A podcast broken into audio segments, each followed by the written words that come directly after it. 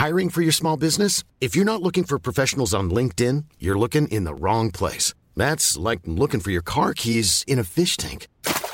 LinkedIn helps you hire professionals you can't find anywhere else, even those who aren't actively searching for a new job but might be open to the perfect role. In a given month, over 70% of LinkedIn users don't even visit other leading job sites. So start looking in the right place. With LinkedIn, you can hire professionals like a professional. Post your free job on linkedin.com slash people today.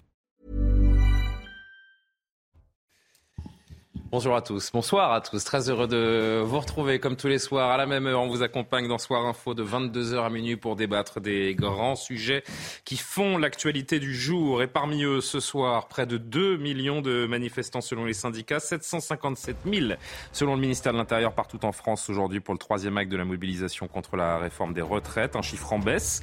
Mais le bras de fer avec le gouvernement se durcit toutefois. Hein. Désormais, tout va se jouer samedi lors des prochaines manifestations qui s'annoncent très suivies. Emmanuel Macron Va-t-il céder face à la pression de la rue et des oppositions à l'Assemblée nationale? Débat à suivre. Le groupe écologiste à l'Assemblée a acté euh, aujourd'hui de son côté la fin de la mise en retrait du député Julien Bayou après la clôture de l'enquête interne sur les accusations de violence psychologique. Mais Sandrine Rousseau, qui avait mis le coup de projecteur sur l'affaire, elle refuse de l'innocenter. La justice interne des partis politiques montre-t-elle ses limites à travers cette affaire? Nous en discuterons dans quelques minutes. Et puis, l'aide internationale qui euh, commence à affluer en Turquie au lendemain du séisme qui a ravagé le sud-est du pays. Séisme qui a fait au moins 5000 victimes en Turquie et en Syrie, des milliers de blessés également. La course contre la montre se poursuit pour tenter de sauver ceux qui peuvent l'être encore. Vous découvrirez les dernières images et on retrouvera notre correspondante sur place en fin d'émission pour évoquer euh, tous ces sujets et pas seulement, vous le verrez d'ici euh, minuit. Karima Brick est parmi nous comme chaque soir. Bonsoir, cher Karima de la rédaction de CNews. On a Jean-Sébastien très bien, Jean-Sébastien Ferjou très bien entouré ce soir, comme vous le voyez euh, à l'image. Jean-Sébastien Ferjou, directeur d'Atlantico, Tatiana Renard-Barzac, qui est parmi nous euh, également, journaliste. Merci de nous rejoindre, euh, Tatiana. Merci à Véronique Jacquier de passer la soirée en notre compagnie également, et Alexandre Devecchio, qui fait partie des meubles, qui mit sa plus belle cravate, rédacteur en chef au euh, Figaro. Il est 22h pile. Merci de nous rejoindre sur CNews, l'essentiel de l'actualité. La mobilisation contre la réforme des retraites est en baisse. Aujourd'hui, 757 000 manifestants ont été recensés en France selon la police. 57 000 à Paris, vous l'avez dit Julien. Plus d'un million deux cent mille personnes s'étaient rassemblées le 31 janvier dernier. Le secrétaire général de la CGT, Philippe Martinez, appelle à durcir le mouvement dans les prochaines semaines. Anne Hidalgo, favorable à l'exclusion des sportifs russes au JO 2024. La position de la maire de Paris ne bougera pas tant que la guerre en Ukraine se poursuivra. La demande avait été faite fin janvier par le président ukrainien Volodymyr Zelensky. Emmanuel Macron ne s'est toujours pas exprimé sur le sujet. Et puis Alexis Pinturo, champion du monde du combiné en ski alpin, un sacre chez lui à Courchevel devant les Autrichiens Marco Schwartz et Raphaël Acer. Il s'agit de son deuxième titre mondial dans la discipline. L'équipe de France remporte donc sa première médaille dans ces championnats. On évoque dans un instant donc la troisième mobilisation des opposants à la réforme des retraites qui s'érode, mais la contestation s'éteint-elle pour autant? Rien n'est moins sûr. On en débat. À tout de suite. De retour sur le plateau de Soir Info pour évoquer euh, cette nouvelle mobilisation contre les retraites. Toujours avec Karim Abrik, Tatiana Renard-Barzac, Véronique Jacquier, Alexandre Devecchio et Jean-Sébastien Ferjou. Nouvelle journée de mobilisation donc contre la réforme des retraites aujourd'hui dans plusieurs villes de France. Près de 2 millions de personnes ont manifesté dans le pays selon la CGT, 757 000 selon le ministère de l'Intérieur. À Paris, 400 000 personnes ont manifesté selon la CGT, 57 000 selon le, gouvernement. C'est un peu toujours le, le même jeu des chiffres. La foule en tout cas était moins compacte que lors des deux précédentes mobilisations, mais les syndicats espèrent de nouveau mobiliser en masse dès samedi prochain pour une quatrième manifestation nationale. D'abord, on va voir le compte-rendu de notre journaliste Augustin Donadieu qui a euh, fait ce, parcours, cette journée avec les manifestants à, Paris où quelques violences hein, ont émaillé la fin du cortège notamment. Les syndicats voulaient une mobilisation euh, festive. Paris réussi au sein du cortège euh, syndical qui comptait selon le ministère de l'Intérieur 57 000 personnes. En revanche, c'était une toute autre ambiance au sein de la nébuleuse. Ce groupe détaché à l'avant du cortège composé d'une centaine d'éléments euh, violents et radicaux qui s'en sont pris tout au long du parcours aux banques, aux assurances, mais également aux chaînes de fast-food. S'en est suivi à l'arrivée du cortège place de la Bastille de fortes tensions avec de la dégradation de mobilier urbain des poubelles enflammées et des tables et des chaises de restaurateurs notamment utilisées comme projectiles en direction euh, des forces de l'ordre qui ont procédé à de très nombreuses interpellations malgré euh, tout, malgré ce que l'on peut dire sur, sur cette mobilisation qui, comme les autres d'ailleurs, a été plutôt pacifique, vous avez toujours quelques-uns, Alexandre Devecchio, qui arrivent à gâcher la manifestation, à s'attaquer à la police, au mobilier urbain. C'est une poignée qu'on connaît. Il faudrait peut-être en finir un jour avec ces ultras pour qu'une manifestation de A à Z, du début à la fin, se déroule sans heurts J'allais vous dire, ça fait, quand même dingue. Hein. Ça fait longtemps. C'est une nouvelle tradition française, si vous voulez. À chaque manif, on a les, les black blocs qui, qui cassent tout, euh, même s'il y a un peu de, de, mieux. Moi, en fait, je ne comprends pas. C'est des, des, individus quand même bien identifiés qui reviennent à chaque fois. Euh, je ne comprends pas pourquoi euh, euh, on n'arrive pas à, y faire face. Alors apparemment, on a fait du progrès dans le, dans le maintien de l'ordre, mais on pourrait, euh, ces personnes, une partie d'entre elles vont, être interpellées. Une fois qu'on a été interpellé pour ce genre de fait, on revient le week-end suivant. On devrait être pointé à chaque fois qu'il y a une manif, et puis euh, basta. donc, donc on va juger ça liberticide. bon, bah, c'est le, côté liberticide à, à, multiples vitesses, à géométrie variable tout de même. On a enfermé des Français, certes, il y avait une crise sanitaire, mais on voit que l'État, par, par, certains côtés, peut être liberticide quand il le souhaite. Donc je ne comprends pas ce, manque de volonté politique. Un dernier mot là-dessus, avant d'aller euh, sur le fond de cette mobilisation. Oui, euh, Tatiana Renard-Barzac, ce sont des actions isolées, mais c'est toujours mauvais de voir ces, ces images, d'autant que les individus qui sont là n'ont absolument rien à faire de cette réforme des, retraites. Ils veulent juste euh, casser, casser du flic ou casser du mobilier urbain. Oui, c'est surtout que c'est très triste parce que ça vient complètement parasiter malheureusement ce, ce message de la France quand même qui est dans la rue aujourd'hui euh, et qui euh, et c'est une protestation qui va bien au-delà de la réforme des retraites. Donc c'est dommage euh, de voir ces débordements. Cela dit, on aurait pu s'attendre à pire et honnêtement. Oui, c'est pour ça que je dis que c'est en marge. Hein, je, précise. 26 interpellations. On peut quand même dire que vraiment, on voit qu'il y a une stratégie de maintien de l'ordre quand même qui a notablement changé depuis la modification du, du préfet de police de Paris. Donc ça, c'est Laurent Nunez qui est en charge. On peut, quand même, voilà, on peut quand même le saluer. Et on peut aussi se dire, euh, parce que souvent les gens considèrent en fait que ce sont, euh, c'est un mouvement, les Black Blocs. Non, c'est une stratégie. Et c'est bien ça justement le problème. C'est-à-dire qu'on aura beau prendre des lois pour essayer d'empêcher euh, ou pour essayer de fouiller par exemple les voitures, etc. Ce qu'a fait le gouvernement. Il y a eu des lois qui sont passées pour essayer de prévenir en amont et détecter justement certains black blocs. Le problème, c'est que cette façon de procéder, qui est de s'insérer dans les manifestations et tout à coup euh, d'apparaître en grappe, c'est malheureusement extrêmement compliqué à, à, juguler. Cela dit, je termine, on peut quand même saluer aussi l'action des services d'ordre des syndicats, parce que on note quand même euh, qui a vraiment Ils font des cordons de sécurité qui sont vraiment très impliqués dans la sécurité des cortèges. il faut quand même le saluer aussi. Bien sûr, je pense qu'il ne faut pas qu'on s'attarde là-dessus parce que non, non, j'ai dit deux prises de parole.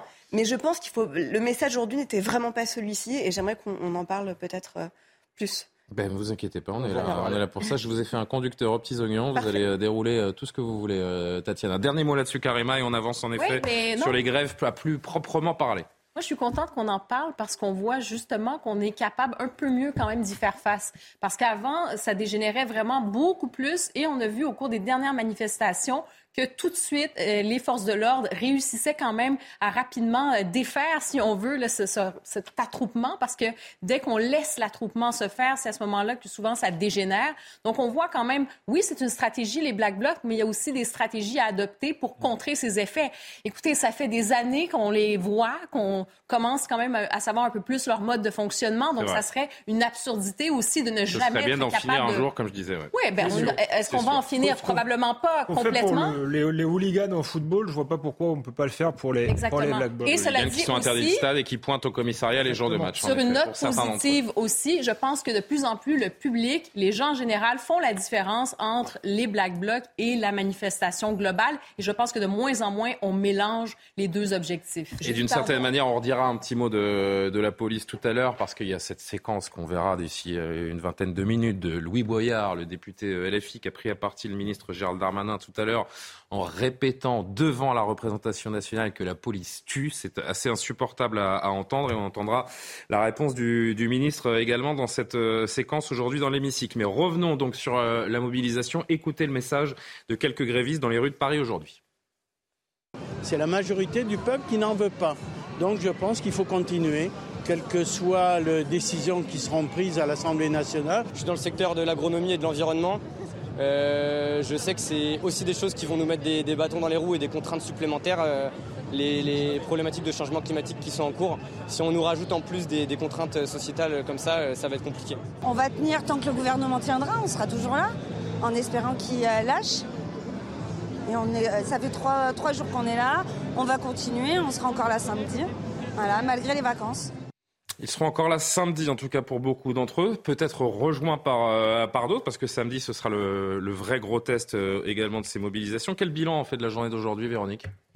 Bon, il y a 40% de grévistes en moins par rapport à la dernière manifestation. Effectivement, euh, les syndicats disent maintenant, samedi, vous allez voir, ça va être le grand soir.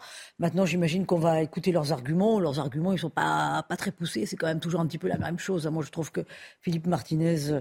C'est euh, détermination contre détermination. Ah, on, va, hein. tout bloquer. Vous allez voir ce que vous allez voir. Je vous rappelle quand même que la, la fin de l'examen... Insultez pas l'avenir, Véronique. Non, mais c'est le, le, le, 18 euh, février mmh. qu'il y a eu quand même plusieurs réformes des retraites de notre pays, que celle de 2010, il y a eu par exemple 14 défilés qui ont duré le, tout le temps d'ailleurs de l'examen du texte, que parmi ces 14 défilés, il y avait quatre euh, manifestations à plus de 2 millions de personnes, et pourtant le gouvernement a, tenu et n'a rien lâché. ça veut dire quoi Que c'est perdu d'avance pour les, les syndicats et les opposants Ça veut dire que je trouve que c'est normal qu'il y ait des gens dans la rue qui manifestent, c'est normal qu'il y ait une mobilisation le gouvernement a un gros déficit de, pédagogie et même, je, pense que les Français ne défilent pas simplement contre les retraites, mais aussi ceux qui manifestent veulent faire payer l'addition Emmanuel Macron.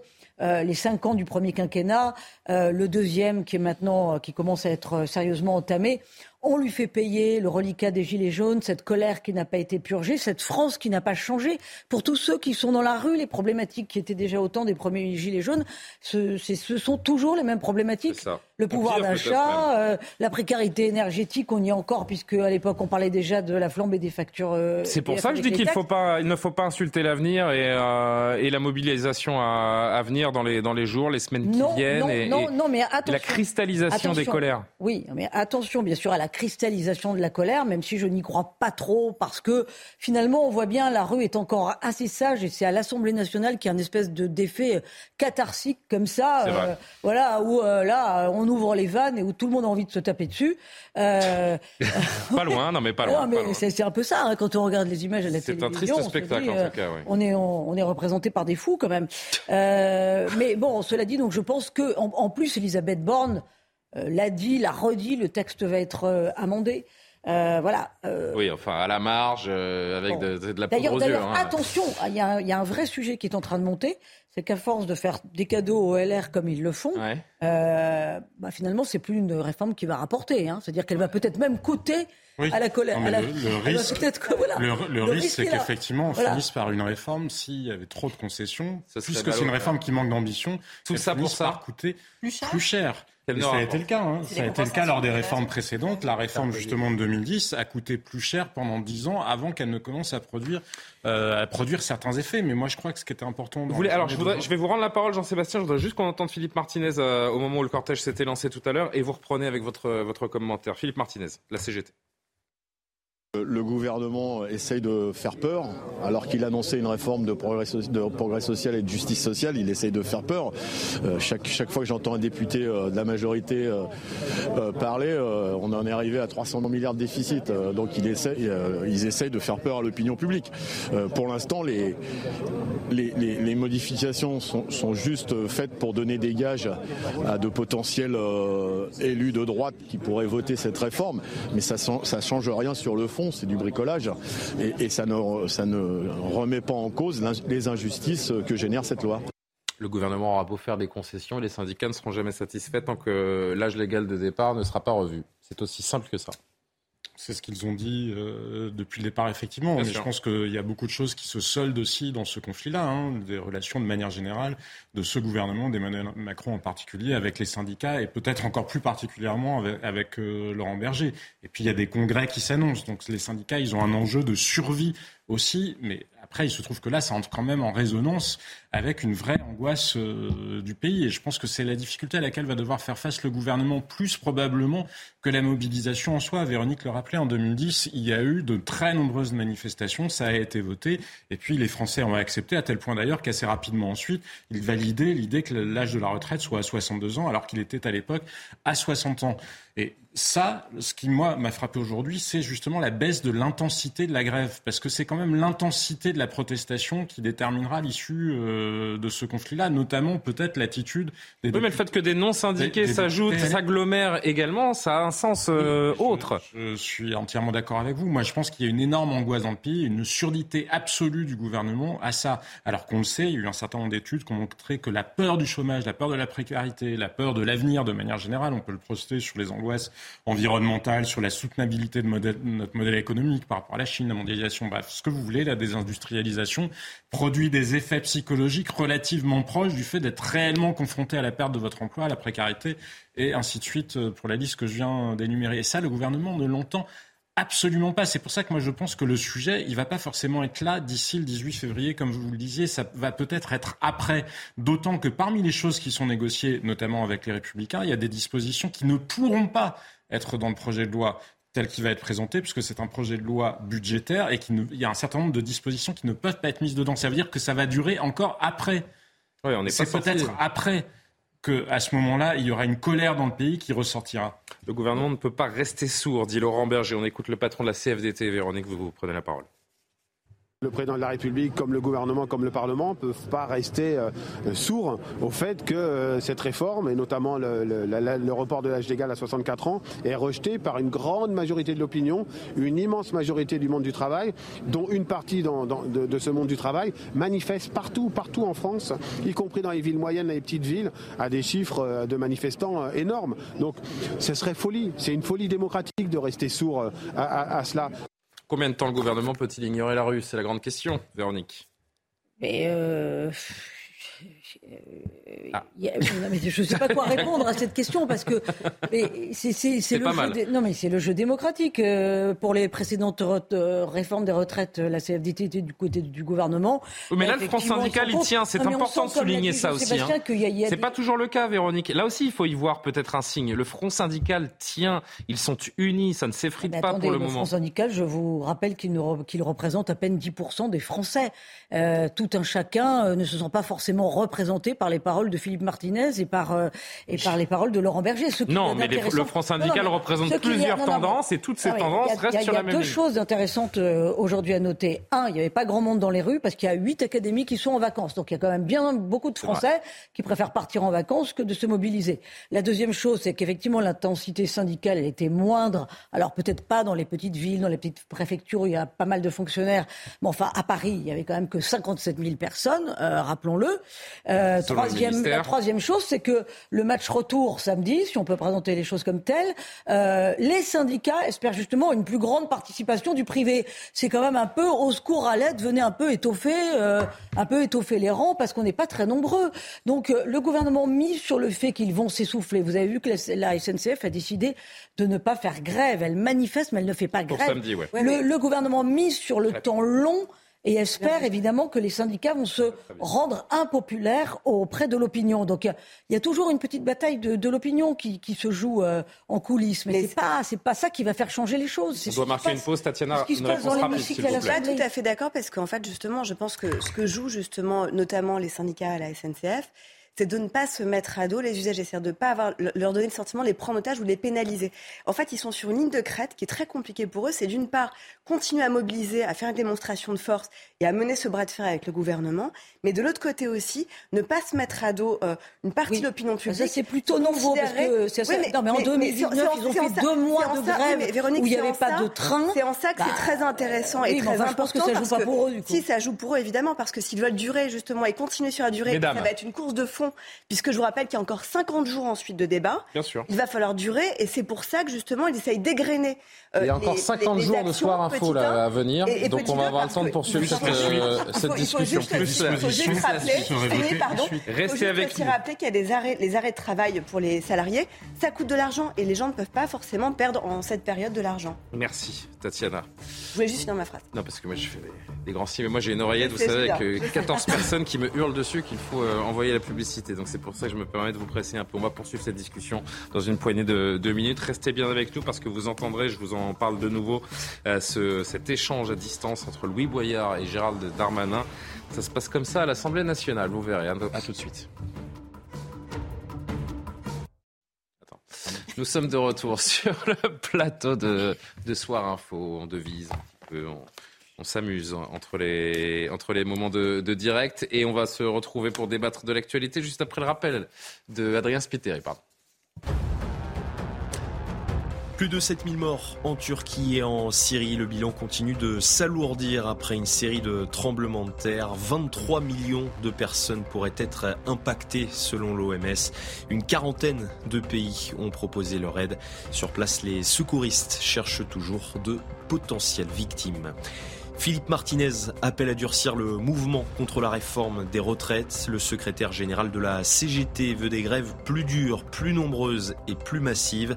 Une troisième journée de mobilisation a eu lieu aujourd'hui sur le territoire. 757 000 personnes ont manifesté selon le ministre de l'Intérieur. Et puis J-1 avant OM PSG, les deux équipes s'affrontent demain en huitième de finale de la Coupe de France. Les Parisiens devront faire sans Kylian Mbappé, l'attaquant français est blessé à la cuisse gauche. De leur côté, Sergio Ramos, Marco Verratti et Neymar sont de retour dans le groupe. Et on est avec Karima Brick, Tatiana Renard-Barzac, Véronique Jacqui, Alexandre Devecchio, Jean-Sébastien euh, Ferjou. Encore un mot sur la mobilisation et surtout euh, ce samedi euh, à, venir. Qu'est-ce que ça peut changer, Jean-Sébastien, cette mobilisation, alors que l'exécutif ne cesse de répéter qu'il est déterminé?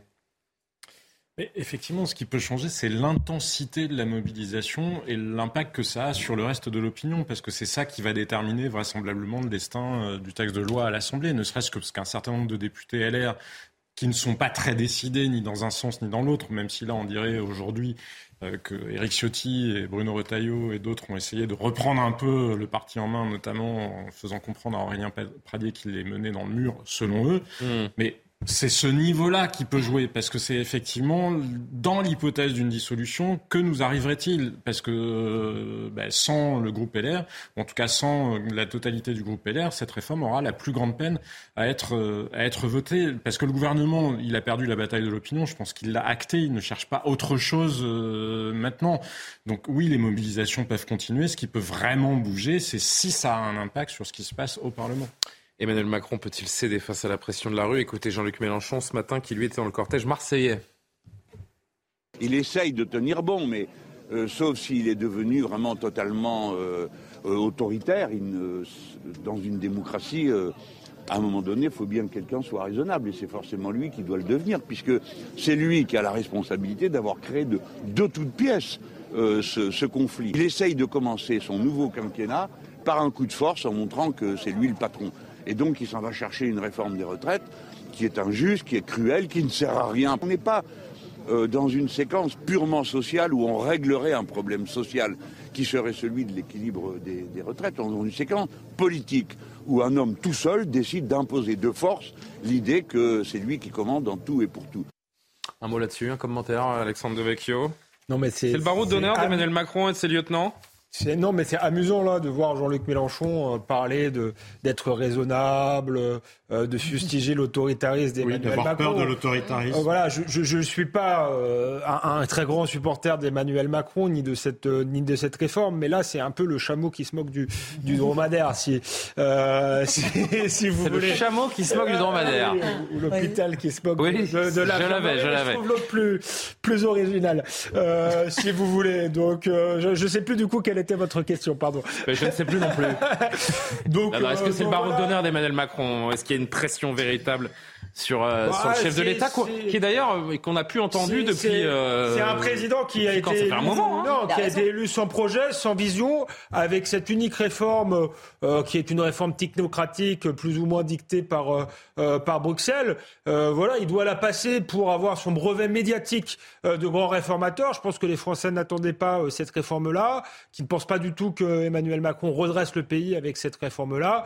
Mais voilà, sur le plan médiatique, ça pourra lui lui lui, permettre de dire un temps euh, qu'il a réformé et qu'il a fait quelque Bruxelles n'attendait pas, non mais juste un mot, Bruxelles n'attendait pas ça en soi. Bruxelles n'a pas de, de recommandations sur l'âge de retraite, etc. Bruxelles, c'était sur l'inégalité qu'il y a entre les régimes entre les régimes euh, français. Après, effectivement, il y a une inquiétude de certains autres États européens sur la soutenabilité ah, des finances publiques françaises. Mais pour conclure, je voudrais qu'on conclue sur les mobilisations parce qu'on va aller à l'Assemblée nationale où là aussi il s'est passé beaucoup de choses. il continue ce soir de se passer beaucoup de choses. Restez avec nous parce qu'on a euh, plusieurs séquences à vous montrer. Je vous parlais de l'échange entre Louis Boyard et Gérald Darmanin, mais c'est Adrien Quatennens, il y a seulement quelques minutes, qui a tenté, je dis bien tenté de prendre la parole, qui a été hué par une très grande partie de, l'hémicycle. C'est Johan Usaï qu'on retrouvera en direct également, qui va nous raconter ce qui, euh, ce qui s'est passé.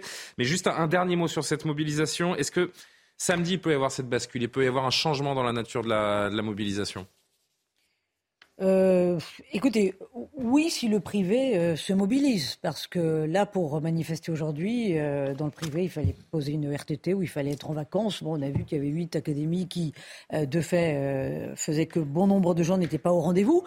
oui, ça peut changer la donne. S'ils étaient en vacances. Voilà. Oui, ça peut changer la donne aussi si, effectivement, comme le dit euh, comme euh, le dit mon camarade, euh, il y a plus d'intensité et, si la CGT se met à bloquer des raffineries ou autres. Mais enfin, je vous rappelle qu'en 2010, on avait envoyé les forces de l'ordre pour débloquer les raffineries. Donc voilà, un, un gouvernement, il est quand même fait pour gouverner.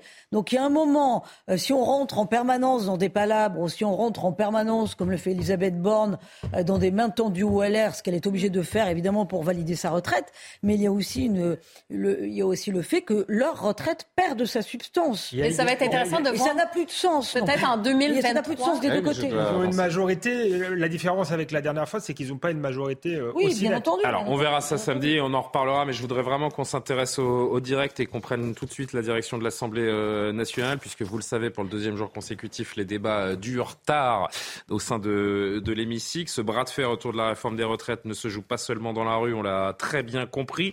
On va vous montrer cet échange entre Louis Boyard et Gérald Darmanin, mais priorité à ce qui s'est passé vraiment ces dernières minutes? Yohann Usaï, vous êtes avec nous depuis euh, cette fameuse salle des, quatre colonnes de l'Assemblée euh, nationale. Avant de vous donner la parole, je vous salue évidemment d'abord, mais avant de vous donner la parole, on va la voir cette séquence. Donc je rasse je rappelle le contexte. Adrien Quatennens qui fait son retour depuis peu dans les euh, bancs de l'Assemblée en tant que, euh, comment on appelle ça quand on est non inscrit, en tant que non inscrit puisqu'il est pour l'instant euh, toujours en marge du groupe NUPES et, LFI, son parti politique.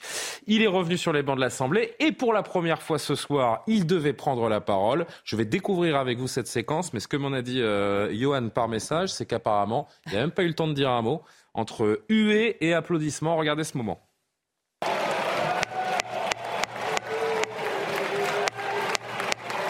Chers collègues, chers collègues, chers collègues,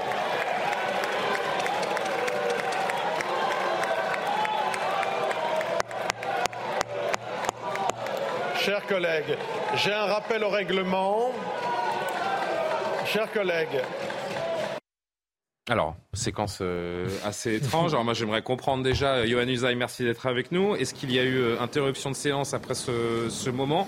Quel moment particulier à vivre pour Adrien Quatennens que l'on voit sur les images assez, euh, assez gêné aux entournures, c'est le moins que l'on puisse dire. Racontez-nous comment vous avez vécu ce moment depuis la tribune, Johan.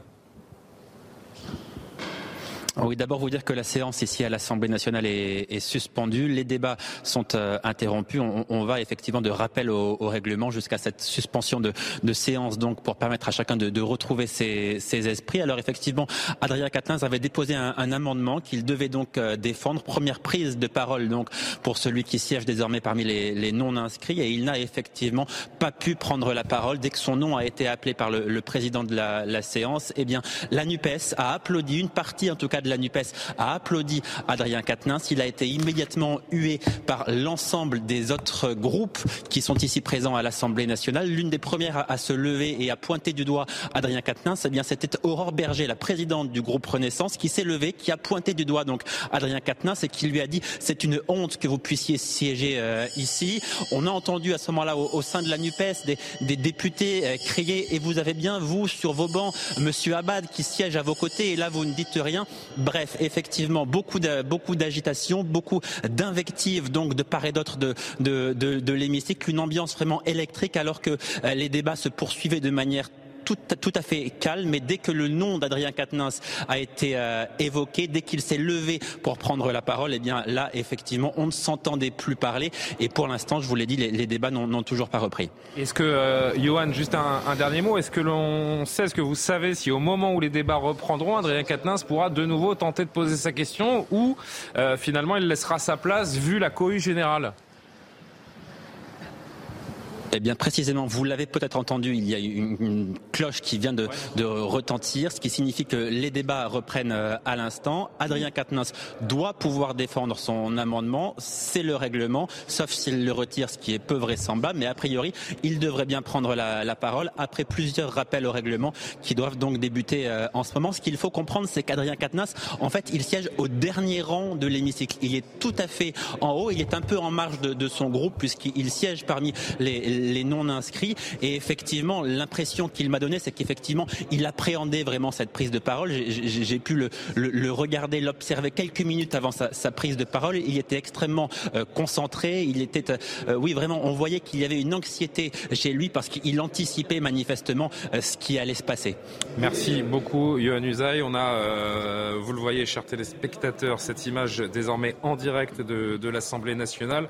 Et on va voir, on va suivre aussi grâce à vous, hein, Johan, vous nous alerter si finalement euh, Adrien Quatennens pose sa question et on verra comment réagit l'Assemblée nationale. On fait une parenthèse, hein, vous l'aurez compris, dans notre euh, débat sur la réforme des, retraites. Alors a priori, c'est pas le député Quatennens là qui, qui prend la parole, donc on verra s'il la reprend euh, plus tard. C'est une drôle de, une drôle de séquence, Tatiana. J'ai envie de dire, on pouvait s'y attendre. Situation intenable pour Adrien Quatennens. On avait déjà été très étonnés, souvenez-vous, quand il y a quelques semaines, on l'avait vu apparaître lors d'une commission des affaires étrangères euh, au fond de la salle. Hier, c'est vrai qu'en regardant les débats, j'étais aussi étonnée de le voir seul, en effet, déjà hier, tout en haut de l'hémicycle. Euh, et, c'est vrai que c'était assez étrange, en fait, comme, euh, comme Son visage en dit long. Hein. Je, pardon, je m'attarde sur l'image, mais regardez, regardez comme il est, il est marqué par ce moment. Hein, et il y a de quoi, parce que je rappelle hmm. quand même à ceux qui nous regardent que le groupe ne souhaitait pas euh, qu'il revienne. Mmh. Il a quand même été condamné à quatre mois avec sursis pour violence conjugale et le parti avait considéré que pendant quatre mois, il devait justement s'abstenir de venir euh, siéger sur les rangs. Il est revenu euh, selon son souhait à lui tout seul. C'est pour ça d'ailleurs qu'il vient en non, non étiqueté justement et qu'il est seul et non pas dans le groupe de la NUPES. Mais c'est vrai que c'est un peu étrange et, et, je trouve que honnêtement, ça vient un peu parasiter quand même l'image et le combat que veut mener en tout cas la NUPES et qui a déjà été très paressé par cette histoire, parce que je vous rappelle quand même. il va réintégrer, il va réintégrer le groupe euh, au mois d'avril. Hein. C'est un vrai souci d'exemplarité. Et on pourra en reparler également à travers le cas Julien Bayou, dont, dont on discutera dans, dans quelques instants, qui, est, un autre cas, mais qui est. Euh, pas la même chose. Il y, a, il y a des choses à comparer en termes de traitement interne, en termes de traitement interne, et pas de et pas de ce qui est reproché euh, à l'un et à l'un et à l'autre. Un commentaire sur Adrien Quatennens c'est cette première prise de bah. parole qui n'en est finalement pas une, hein, euh, Véronique. On voit qu'il est extrêmement marqué. ce n'est pas évident pour lui, mais pour lui éviter un enfer parlementaire, il aurait dû démissionner et demander tout simplement au peuple c'est fou parce que moi, sur son visage là, vous voyez, ce que je lis, ce que ce qu'on lit sur son visage, c'est qu'est-ce que je fais là Qu'est-ce que je fais là Il est en train de se dire. D'accord, mais enfin là, c'est pas le sujet. Non, mais il a choisi. Bah oui, mais oui, mais ce qui est fou, c'est qu'il a choisi. On sait que c'est un combat de gladiateurs aussi, l'hémicycle, ça peut être. Là, c'est pas un gladiateur que je vois. Hein. Donc, pour éviter un enfer parlementaire, la seule chose à faire, c'est de démissionner et de dire, bah, je rejoue mon mandat, je me fais réélire, ou réélire ou pas, par les électeurs. Et là, il avait une relégitimation par rapport à son mandat et par, à ses collègues, par rapport à ses collègues. Je suis d'accord avec, euh, avec Véronique Jacquet, j'ai toujours dit que c'était euh, la solution pour lui, mais moi je trouve que c'est ces images tristes et j'ai envie de prendre la défense d'Adrien Quatennens. Ah bah, J'appelle ça un lynchage. Après, euh, J'appelle Noël ça, je suis désolé. euh, J'appelle ça un lynchage, un lynchage et prenez ces du gens- recul, prenez du recul, Et je prends du recul. Et, et, je prends et du recul. Je suis, chose, je suis pas un juste d'une ami chose, politique d'Adrien c'est que si un Si autre, un, finir, si un autre député d'un autre parti comme avait été dans le... non bah oui oui oui bah on prend on prend le pli. Si un autre député d'un autre parti avait été dans le même cas que lui, il aurait été le premier à taper sur la Suisse, mais, et ce que de je condamne, ce que je condamne chez la France insoumise, et justement, je prends du recul. C'est en direct, c'est en direct. Écoutez-le, écoutez-le, écoutez-le. Pardon. Ouais, mais s'il n'y a pas de Ah, son, les... la réalité de notre pays. Alors on va dire non, maintenant il faut aller à 64 ans. Vous savez déjà plus comment faire après 55 ans. Les gens vous disent les emplois ne sont plus bons pour vous. C'est ça la réalité. Ces mots sont ceux d'Emmanuel Macron en 2019. Il a changé d'avis depuis, mais c'est toujours l'avis de 93% des actifs de ce pays. Et déjà en 2019, les régimes spéciaux étaient érigés en bouc émissaire. Alors bien sûr, Monsieur Macron n'aime pas le terme de pénibilité. Il a d'ailleurs retiré quatre de ses critères en 2017. Or, précisément, les régimes spéciaux répondent aux enjeux de pénibilité dans les métiers concernés. La philosophie de la sécurité sociale, c'était même d'étendre les dispositifs dont bénéficient les personnes sous régime spécial à tous les travailleurs. Mettre fin aux régimes spéciaux sous prétexte d'équité et de justice n'est qu'une diversion pour faire oublier l'essentiel, qui est que cette réforme des retraites va faire 100% de perdants. Merci. Nous avons. Bon, ben, ça n'a pas duré trop longtemps. Non, et puis on va surtout... Bah, parce qu'il y a un temps imparti. Non, non, mais je veux dire le chahutage finalement. donc, Je pense que euh, Sébastien Chenu, là, qui tient le rôle du, du président, l'un des vice-présidents, donc qui est, euh, qui est au perchoir, a réussi à serrer Ouais. un petit peu la vis pour que le, le respect soit, Non, non, je dis, soit disais, maintenu. Vous, vous me euh, disiez euh, qu'il qu'il fallait prendre du recul. J'en prends justement parce que ce que je condamne chez la France insoumise, je le condamne aussi chez les autres. On peut pas dire que je sois un ami de la, de la France insoumise, euh, mais le fait qu'il lynche euh, des personnes comme ils l'ont fait avec Damien Abad, je le condamne. Et là, je trouve que Adrien Quatennens, même s'il aurait dû démissionner et se représenter, je pense qu'il aurait été réélu. Euh, D'ailleurs, comme Damien Abad, qui a été très bien euh, élu, est, est victime d'un lynchage. Et ces, ces députés qui pensent être dans le camp du bien, pardonnez-moi, les, les députés qui pensent être dans le camp du bien se comportent comme une meute imbécile et conformiste. Non, mais on peut pas, pardon. Je- je- je- J'entends votre, j'entends ton raisonnement, Alexandre. Mais il faut Il quand même, condamné, juste, la il faut quand même préciser les choses. Il a quand même été Il condamné. Il a, on n'est plus dans un truc de présomption d'innocence. Il a quand même été condamné. Il y a eu un jugement à 4 mois de prison avec sursis pour violence conjugale. Voilà, la justice est quand même passée. La ju- Non, mais Oui, d'accord, certes. Mais on ne peut pas. Je, sais, je que tu as tendance de- à toujours absoudre toutes les personnes qui sont victimes de, enfin, qui sont une de de, de, violence. Mais là, en l'occurrence, on peut pas faire le parallèle. Quand il, y aura des, lois sur les violences faites aux femmes à, voter à l'Assemblée, c'est vrai que ça paraît, ça paraîtra un petit peu Adrien Quatennens par, euh, Mais c'est pour Non, ça moi, je, pense, enjeux. je pense que la faute pardon, d'Adrien, Quatennens, ça a été sa stratégie de communication. Il aurait dû se faire oublier plus longtemps. L'interview qu'il il avait donnée, l'interview qu'il avait donnée était totalement déplacée dans son argumentaire, comme sur le choix du timing. Et je suis d'accord avec ce qui a été dit. Il aurait dû démissionner et être relégitimé, le cas échéant, si les électeurs en décidaient Mm. ainsi par une élection, en considérant que cette peine-là, rappelons-le, c'est quatre mois avec sursis. N'a pas été NUPES, condamné. c'est ce que je dis, Non, mais il y a quand je même- euh, Non, mais je- cherchant je pense que ça Sébastien, n'est vous pas- le savez mieux que moi. Oui, mais je pense que ça n'est pas rendre service euh, à personne et certainement pas aux femmes victimes de violences conjugales d'être dans la confusion, message. dans la gravité des faits. Alors il s'agit certainement pas non plus d'excuser Adrien Quatennens et de considérer que ça n'a pas d'importance. Je pense que la réprobation et le fait qu'il y ait eu un chahut, pour le coup, oui, c'est de la réprobation et ça fait partie du jeu, euh, du jeu politique. Allez. Mais il aurait dû, pour son bien, comme certainement pour celui de la France insoumise, Bah, attendre plus longtemps. Bah, manifestement, avant de- euh, se faire avoir- oublier. Et manifestement, Ouais. il ne s'est pas fait euh, assez Ouais, oublier vu la réaction on- de l'Assemblée nationale. Oui, Dernier mais- mot et on avance. Mais manifestement, il se fait applaudir maintenant après. Donc, si le, cha-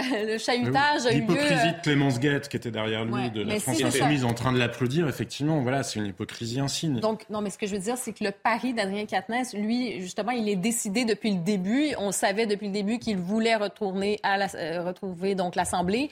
Euh, si le chahut, comme ça qu'on a vu, dure seulement quelques secondes, il aura gagné son pari. Cela dit, euh, pour refaire une autre, euh, quand on décide de faire justement une autre élection, c'est quand même des coûts pour la société aussi. Alors, il y a, il y a aussi Oui. une question sur la question de, de quand on décide de retourner dans la... Oh, pardon, j'en perds mon stylo. Quand on décide de retourner dans la société, il y avait quatre mois de sursis. Donc, c'était peut-être simplement de passer le fameux quatre mois ou avoir l'impression que la justice a été rendue. Bon, on verra les euh, éventuels commentaires d'Adrien Quatennens après cette euh, première prise de, parole et puis on, en discutera euh, ultérieurement. Je vous évoquais cette atmosphère électrique aujourd'hui à l'Assemblée, notamment dans cet échange entre le député LFI encore, Louis Boyard cette fois, et Gérald Darmanin. Gérald Darmanin interpellé donc par le député LFI sur les blocages de facultés et de lycées et les heures que cela a pu engendrer aujourd'hui.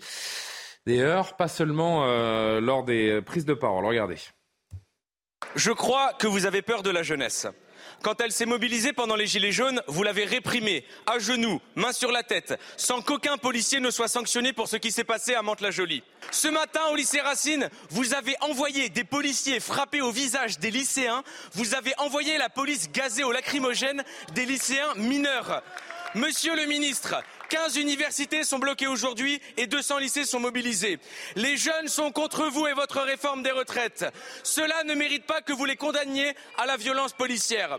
Monsieur le ministre, pouvez-vous me garantir que vous ne ferez plus frapper, gazer au lacrymogène ou éborgner aucun lycéen mineur ou aucun étudiant? Monsieur le député, je crois que moi j'ai peur que vous n'aimiez pas tellement la police. Le 24 juin 2022, il faut dire que vous déclariez c'est un fait que la police tue. Le 31 mars, vous rajoutiez comment ne pas voir que les contrôles abusifs de la police tuent.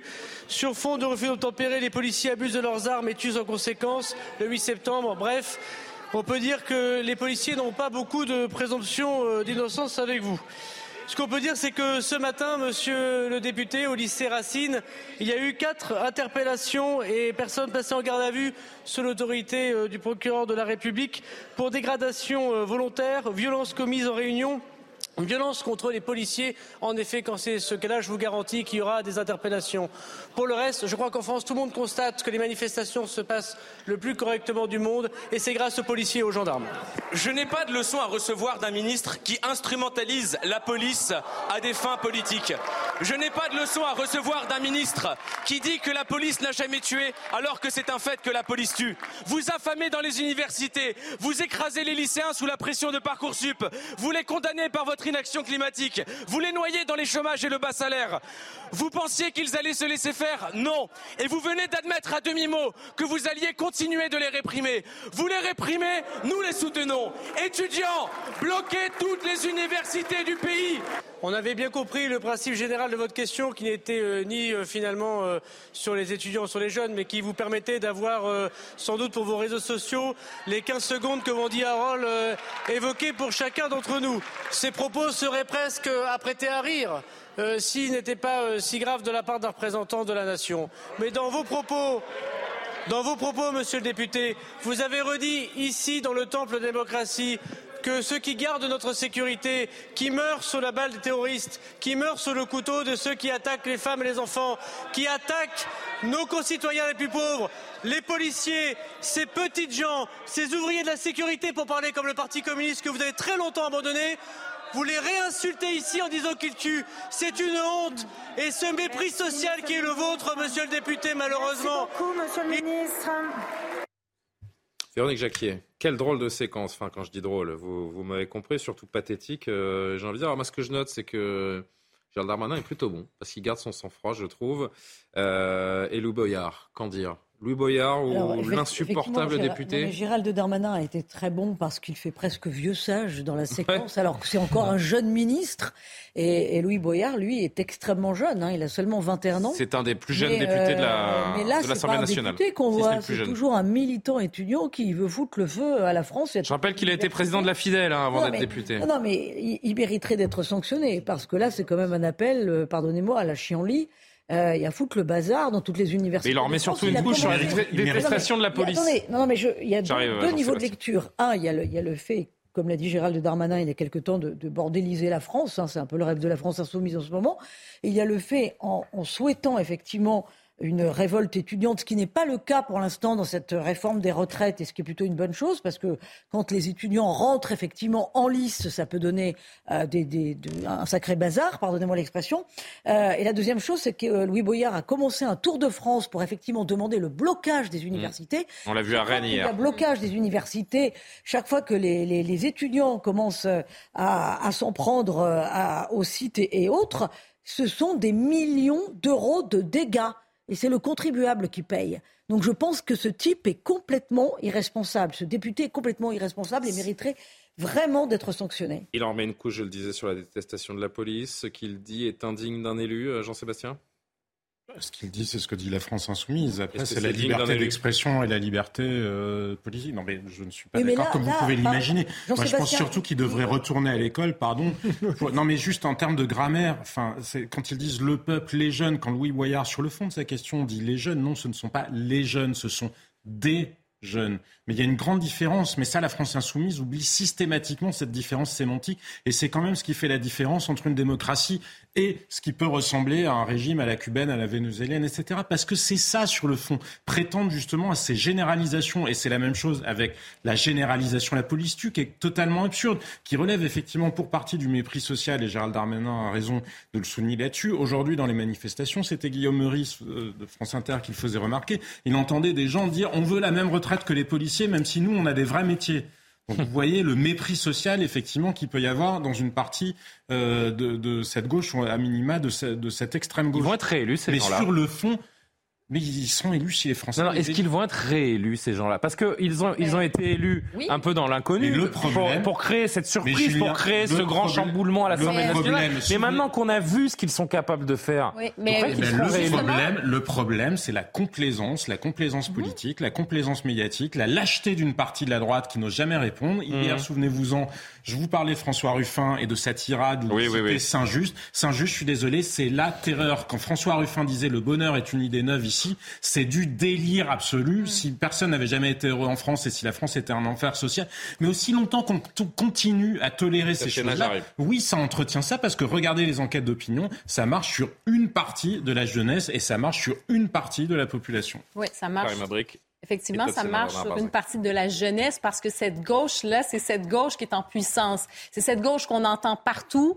Euh, c'est cette gauche, il y a même une importation un peu de cette idéologie d'extrême gauche euh, des États-Unis, notamment avec euh, tout ce discours anti-police. On l'a vu avec le mouvement Black Lives Matter et ça a été repris ici. Vous savez, cet acronyme ACAB, hein, All Cops Are Bastards, ben, ça, ça fait partie aussi de cette idéologie. Exactement, ça fait partie de cette idéologie et ça fonctionne. Et même c'est cette gauche qui est en puissance en ce moment. Donc oui, on va continuer. Euh, il y a une partie de la population qui va continuer donc à voter euh, pour, euh, pour cette, extrême gauche. Tout à Ça s'inscrit, Tatiana Larbazac, dans le champ républicain, ce qu'on vient d'entendre de la part de Louis Boyard? Bah, on connaît les prises de position de la NUPES et de LFI en particulier vis-à-vis de la police. Donc là, il n'y a pas de scoop, il n'y a rien de nouveau. Euh, on sait aussi quelle, est leur tentation d'arriver justement à mobiliser la jeunesse. Alors il y a quand même cinq organisations de jeunesse hein, qui, euh, qui sont déjà mobilisées. On sait euh, combien c'est compliqué une fois qu'ils sont dans la rue de les faire re-rentrer justement chez eux. Donc évidemment que c'est que c'est leur intérêt. Cela dit, j'aimerais rebondir quand même sur ce que je viens d'entendre parce que moi je trouve justement que le discours de, Jean-François Ruffin hier était extrêmement François, François Ruffin était extrêmement intéressant. Euh, j'ai trouvé ça très stratégique en fait. je vais vous dire pourquoi. Parce que euh, je pense qu'aujourd'hui, cette réforme des retraites, euh, si on peut juste dépasser là le cadre de ça, elle interroge en fait sur la valeur travail. Et ce qui a été très intelligent, je trouve, de la part de François Ruffin hier, ça a été en fait de mettre d'abord en exergue la déliquescence des services publics, que tout le monde constate, l'école, l'hôpital, et ensuite d'arriver à faire un lien qui n'est pas évident parce qu'il est souvent décrié et souvent d'ailleurs caricaturé, et pour cause, qui est qu'en fait, les Français, euh, souvent d'ailleurs les premières lignes euh, qui ont été, euh, d'ailleurs ceux qui ont été applaudis par nous tous au moment du Covid, sont les premiers impactés aujourd'hui par cette réforme, et que les Français, ces Français-là qui justement se lèvent tôt, tiennent la France, tiennent debout, je finis juste ma phrase, Jean-Sébastien, je vous écoute si je peux juste finir. ces Français-là, ils ont travaillé dur, ils travaillent dur, et ils ont envie de pouvoir après, au moment de la retraite, profiter de leur vie et donc le droit au bonheur. Et je trouve que c'était assez intelligent parce qu'on accuse beaucoup à la gauche de faire l'éloge de la paresse, etc. Et je pense, c'est pas un jugement hein. de valeur, c'est juste que je trouve que c'était intéressant parce qu'en fait, il est arrivé, je pense que ça a fait mouche chez pas mal de Français qui ont écouté hier les débats et qui se sont dit, en fait, il parle du quotidien alors qu'aujourd'hui, et c'est le problème du gouvernement, je finis juste ma phrase, c'est le problème aujourd'hui, c'est qu'aujourd'hui... un peu sorti de la route Aujourd'hui, la Macronie et Elisabeth Borne, qui est aujourd'hui à l'Assemblée, parlent pas aux Français, ils parlent aux Républicains. Parce qu'en fait, aujourd'hui, le gouvernement, son intérêt, c'est pas de parler aux Français, c'est d'arriver à faire en sorte que les Républicains votent cette réforme. Et ça, c'est un souci même dans le JDD ce week-end. On voit qu'il y a une déconnexion avec la réalité aujourd'hui de ce que pensent les Français sur cette réforme. Les Républicains sur le Boyard, pour conclure euh, avant le flash. Oui, bon, euh, par rapport à François, enfin François Ruffin, effectivement, apparaît comme Albert Einstein à côté de, de Louis Boyard, mais c'est pas, pas très difficile. Non, c'est euh... pas, pas très difficile. Je rebondirai moi sur ce qu'a dit Darmanin, parce que je, pareil, j'ai trouvé Darmanin plutôt bon. Euh, et, ce qu'il a dit sociologiquement, moi, je, la gauche, notamment la, gauche euh, euh, communiste, effectivement, était une gauche qui était celle de la dignité des ouvriers, des travailleurs. Et je pense que si Louis Boyard représente une jeunesse et une partie du monde du travail, c'est pas forcément aujourd'hui les classes populaires. Je crois qu'elles se reconnaissent pas là-dedans. Les enfants des classes populaires, quand elles vont à l'université, c'est pour s'en sortir, c'est pour avoir accès à une forme de méritocratie, c'est pas pour euh, euh, bordéliser. Donc euh, voilà, je ne suis pas de cette sensibilité de gauche là, mais j'ai presque mal à ma gauche, j'ai envie de dire, parce que je trouve qu'il est, c'est une gauche qui est assez minable et qui représente très mal les plus humbles. Alexandre Devecchio qui a mal à sa gauche. On aura, tout entendu à 23 h Mais ce sont 23 h pile. Le rappel de l'actualité, on poursuit les discussions. Non, mais ce sont leurs idées qu'on entend. La mobilisation contre la réforme des retraites est en baisse. Aujourd'hui, 757 000 manifestants ont été recensés en France selon la police, 57 000 à Paris. Plus d'un million deux cent mille personnes s'étaient rassemblées le 31 janvier dernier. Le secrétaire général de la CGT, Philippe Martinez, appelle à durcir le mouvement dans les prochaines semaines. Des tensions ont éclaté dans certains rassemblements. C'est le cas à Paris. Vous le voyez sur ces images. Selon nos informations, 26 personnes auraient été interpellées aujourd'hui. C'est 4 de moins que le 31 janvier dernier pour la deuxième journée de mobilisation. Et puis l'aide internationale se déploie en Turquie et en Syrie au lendemain de deux séismes dévastateurs où près de 8000 personnes ont perdu la vie. Selon le président turc Recep Tayyip Erdogan, 45 pays ont proposé leur aide. C'est le cas de la France. Sur place, les secouristes cherchent toujours de potentielles nouvelles victimes sous les décombres. Et au milieu de ce bazar de l'Assemblée nationale qu'on vous décrit depuis euh, presque 48 heures euh, maintenant, on en parlait euh, hier soir, on en sait un petit peu plus aujourd'hui. La majorité dénonce des tentatives d'intimidation après avoir reçu des menaces dans certaines permanences. Par ailleurs, trois députés du Rassemblement national ont également été visés par des appels pour le moins malveillants hier. Des messages qui avaient pour but de les faire sortir de l'hémicycle à un moment décisif. Selon le récit du RN, trois femmes du parti ont donc été visées par ces appels. On en sait un petit peu plus et on vous en dit un petit peu plus avec ce sujet de Vincent Fandez. Alors que les discussions battent leur plein dans l'hémicycle, plusieurs députés du Rassemblement national reçoivent appels et messages vocaux similaires et particulièrement inquiétants. Un de vos proches vient d'être euh, admis euh, à l'hôpital. Si vous pouvez vous rendre sur place, vous êtes attendu. Sur le coup, j'y crois forcément. Ensuite, on m'a appelé sur, enfin, on m'a mis un message sur, WhatsApp pour me dire que, que tout allait bien, qu'il n'y avait pas de problème avec les enfants ni les petits-enfants, donc j'étais rassurée. Trois élus sont visés par ces appels fallacieux dans un délai d'une dizaine de minutes. Le moment choisi ne relève sûrement pas du hasard car à cet instant, la présence de la totalité des députés du Rassemblement national est nécessaire pour voter une motion référendaire. L'absence d'un seul élu rendrait la motion caduque. Il s'agissait là, euh, de manière très claire, d'entraver en réalité euh, l'exercice du mandat euh, du groupe Rassemblement national. Donc l'opération était relativement bien montée. Ce mardi, la présidente de l'Assemblée nationale a apporté son soutien aux députés visés. C'est gravissime. C'est gravissime, c'est honteux et c'est euh, indigne. Et euh, c'est la raison pour laquelle euh, je pense que collectivement, il ne faut pas laisser passer ces agissements. Des menaces qui concernent aussi les élus Renaissance. J'ai reçu en fait un courrier dans lequel il y avait également de la poudre blanche. Alors ce courrier relatait, enfin il y avait des propos racistes, également menaçants à l'encontre de mes proches, de ma famille, de mes enfants et de mon domicile. De son côté, le Rassemblement national a annoncé le dépôt de plusieurs plaintes.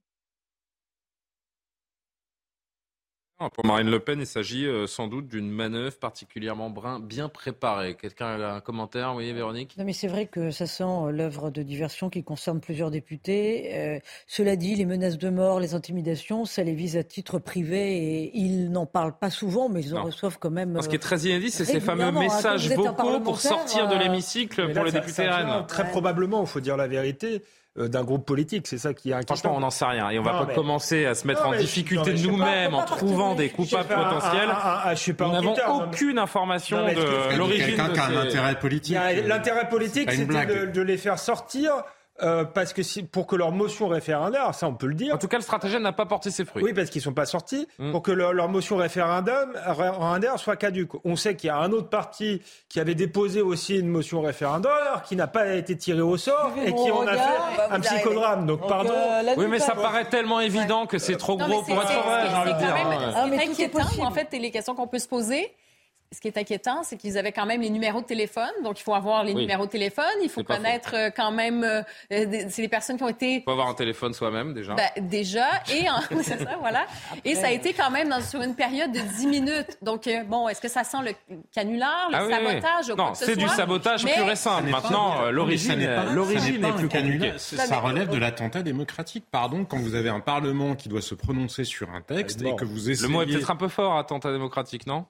Bah, euh, oui, c'est pas. un coup d'État non plus, mais vous voyez bien. Bah Intimidation démocratique, ça c'est Comment est-ce que vous appelez ça? Comment est-ce que vous avez C'est précisément, ça n'est pas un canular. On connaît, on connaît quand même les stratégies à l'œuvre. Tatiana Renard-Barzac, s'il vous plaît, écoutez-vous les amis. Qui vise à disrupter le processus démocratique. Jean-Sébastien, un peu de respect pour les dames qui On connaît les stratégies à l'œuvre au sein de l'Assemblée nationale, c'est pas à nouveau, alors à ce point-là non, mais on sait le coup, on connaît le coup du rideau où des députés se cachent justement derrière le rideau pour arriver au dernier moment. On connaît le coup de les emmener à la ah, buvette, se faire bloquer à la buvette pour ne pas être au moment du vote.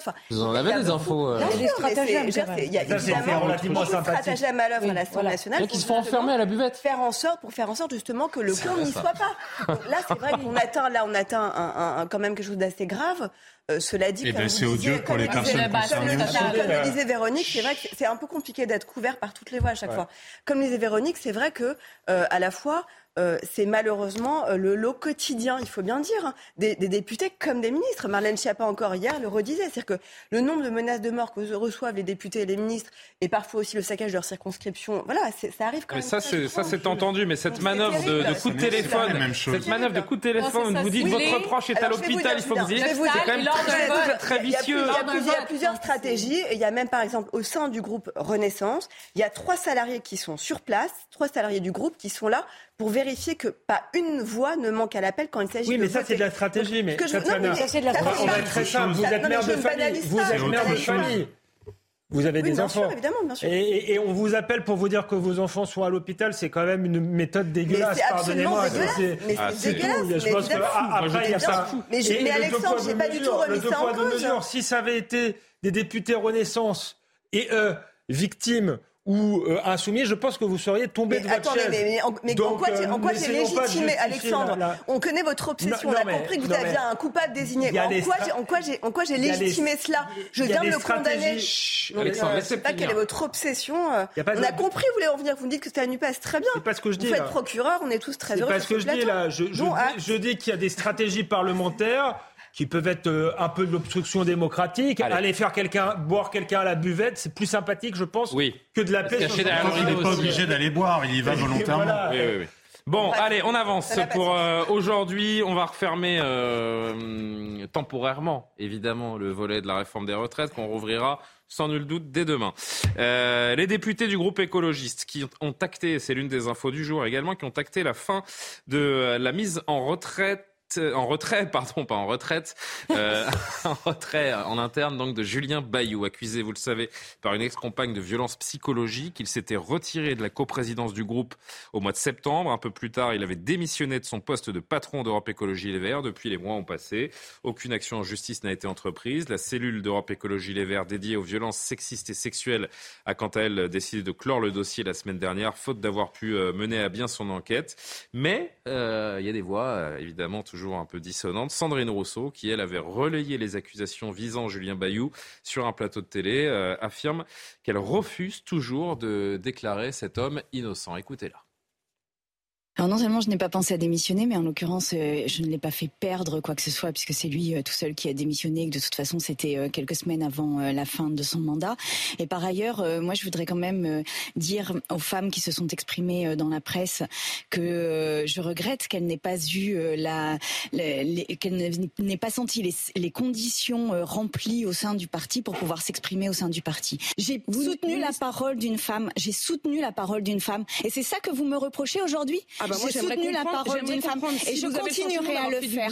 Et je continuerai à le faire. Et je vous propose qu'on passe sur un autre sujet, mais je continuerai à soutenir la parole des femmes. C'était le patron de votre parti. Vous n'étiez d'ailleurs pas d'accord politiquement. Est-ce que vous n'avez pas instrumentalisé cette histoire à des fins politiques? Non, mais on a tous les clichés. Non, mais on, on tous les clichés comme des perles sur un sur un collier. Pas de problème. Si vous si vous pensez réellement que tout le combat que je mène depuis des années n'est qu'instrumentalisation politique, alors c'est votre droit. Moi, je vous dis, jamais je ne lâcherai l'égalité femmes-hommes, jamais je ne lâcherai la lutte contre les violences faites aux femmes. Et oui, les violences psychologiques sont un sujet, crier, un sujet problème, hein. peu reconnu dans notre société. Je vous pose des questions très précises. Un sujet peu reconnu dans notre société et qui mérite encore d'être d'être instruit, d'être regardé, parce que oui, il y a beaucoup de femmes qui souffrent de ces violences psychologiques, parce qu'il y a beaucoup de femmes qui sont humiliées dans les relations, dans les relations qu'elles ont avec les conjoints, et c'est une forme de violence. Je rappelle donc que Sandrine Rousseau était la concurrente de Julien Bayou chez Europe Écologie Les Verts. Elle a jeté en pâture publique un homme qui, à l'arrivée, Jean-Sébastien, n'est accusé de rien. Qu'est-ce qu'on qu'est-ce qu'on dit, qu'est-ce qu'on doit penser de ce retour et de cette euh, déclaration de Sandrine Rousseau? Non, mais effectivement, Julien Bayou est dans une zone qui est terrible pour lui, puisque ça équivaut quand même à une forme de mort sociale, en tout cas dans. Il est coupable de tout et de rien à la fois. il est coupable de rien, mais coupable selon euh, les gens comme Sandrine Rousseau. Enfin, qu'elle est, qu'elle puisse regretter, à la limite, euh, effectivement, qu'elle dise, je regrette que les femmes ne soient pas senties en confiance pour parler. Mais bref, rien n'a été acté dans cette procédure-là. Il n'y a eu aucune plainte déposée dans un état de droit, on ne peut pas engager ou considérer que les gens sont forcément coupables au motif qu'il n'y aurait pas de fumée, euh, pas de fumée sans feu. C'est complètement délirant parce que pris dans l'autre sens, il est impossible de se faire innocenter. Et ça n'est certainement pas un service que Sandrine Rousseau rend aux femmes parce que justement, elle, elle entretient une confusion. Elle aussi, elle a un problème de sémantique. Ça n'est pas parce qu'il faut savoir écouter les femmes, pour le coup, de manière générale, savoir entendre la parole des femmes, que toutes les paroles de femmes doivent forcément être prises au premier degré. Je pense que Sandrine Rousseau, en réalité, prend les femmes pour des pintades qui seraient incapables de mentir. Ben, elles n'auraient pas de cerveau. Je vous laisse la paternité de vos dires, bah évidemment, bah, Jean-Sébastien. mais, comment vous appelez ça autrement ah, Imaginez qu'une femme... J'appelle aucune femme ah, par d'un animal, déjà. Imaginez, non, mais, je vous dis pas que moi je le pense, je vous dis que manifestement, Sandrine Rousseau prend les femmes pour de parfaites imbéciles. Elle n'aurait pas de cerveau, elle ne serait pas capable de se venger, elle ne serait pas capable de se mentir, elle ne serait pas capable d'avoir mal vécu une séparation et derrière peut-être d'avoir participé euh, pour partie elle aussi. Non, voilà, tout ça n'existe pas parce que les femmes sont de pures innocentes, mais alors vraiment dans le sens euh, fort du terme. Et j'ai envie de dire le mal est fait parce que quelle que soit euh, l'issue et le retour et la façon dont le retour de Julien Bayou se, se passe, les, accusations et cette séquence lui colleront à la peau, j'ai envie de dire, pour jusqu'à la fin de sa carrière, au moins. je ne sais pas jusqu'à la fin de sa carrière, mais clairement, il y a une sorte de présomption de culpabilité. C'est ça le souci. Il faut rappeler quand même ce qui s'est passé. Il y a quand même cette cellule euh, qui attendait d'auditionner justement cette ex-compagne qu'il accuse de violence psychologique. Euh, il y a eu donc euh, un déballage médiatique très important du fait de Sandrine Rousseau. On rappelle quand même que celle qui a balancé dans une émission de télé sur France 5, sans, sans, sans, aucune preuve ou quoi que ce soit. Bon. Donc la cellule, euh, elle, avait juste précisé à l'époque qu'il y avait une enquête journalistique qui était effectuée sur Julien Bayou. La cellule a dit qu'ils allaient auditionner donc l'ex-compagne qui, qui se disait victime de violences psychologiques. Il se trouve que cette cellule n'a jamais auditionné cette ex-compagne pour une simple et bonne raison, c'est qu'elle n'est jamais venue se présenter pour euh, justement témoigner de ce qui s'était passé. Par ailleurs, la cellule explique aussi qu'aucune autre femme n'est venue se, signaler euh, pour euh, dénoncer un fait à l'encontre de, Julien Bayou. Donc, ce qui se passe, si vous voulez, le souci, là, qui pose quand même question, c'est que cet homme politique se retrouve confronté à une présomption de culpabilité, parce que pour l'instant, mis à part des propos rapportés dans la presse, il n'y a pas eu de preuve de sa culpabilité. Et par ailleurs, juste précision, encore aujourd'hui, jusqu'à aujourd'hui, où donc le, bureau politique a voté, en fait, le groupe a voté son retour euh, sur euh, euh, les bancs de l'Assemblée, jusqu'à aujourd'hui, il ne savait même pas que son ex-compagne n'avait pas été auditionnée par la cellule. Il faut quand même le savoir. C'est-à-dire qu'il n'y a pas du tout de transparence qui a été faite sur justement la procédure. Donc ça pose, ça pose, quand même une Quand on veut se substituer à la justice, on voit aussi les, incohérences que ça peut et la boîte de Pandore que ça ouvre. La procédure judiciaire qui devrait être à l'œuvre dans ces cas-là, et puis celle que met en place, celle que mettent en place les partis politiques, et qui c'est une très bonne, une très bonne initiative parce que c'est important de le faire. Mais encore faut-il que ça soit efficient euh, que ça soit de façon tout à fait transparente. Mais dans, une psychologie aussi néo-féministe, dans un certain logiciel, c'est pas tant que la plainte doit se rendre devant la justice et que la justice va rendre sa décision. Non, le simple fait de dévoiler des choses publiquement, la réparation peut avoir lieu. Donc si on réfléchit en disant il n'y a pas eu de plainte, ça s'est pas rendu, donc non, non, il y en a pour qui euh, le fait que Julien Bayou maintenant est complètement neutralisé, c'est une victoire et c'est tout. Pour ce qui est de Mme Rousseau, elle dit qu'elle se préoccupe bon, des violences. Euh, je, ne conteste pas justement son engagement, tout ça, mais je pense qu'elle est très occupée à faire sa. Non, mais elle est très occupée surtout à faire sa propre publicité plutôt que de réellement, dans certains cas, défendre les femmes. Et, parce qu'il faudrait savoir d'ailleurs si elle avait eu le mandat de sortir, de outer cette histoire comme ça. Est-ce que c'était vraiment son mandat de le faire? ça, c'est une autre question aussi. Et en même temps, euh, j'ai envie de dire Véronique Jacquier, difficile d'avoir de, l'empathie pour quelqu'un qui a contribué à mettre en place lui-même ce type d'accusation. C'est un petit peu l'arroseur arrosé, l'affaire Julien Bayou. Il ne faut pas perdre ça de l'esprit non plus.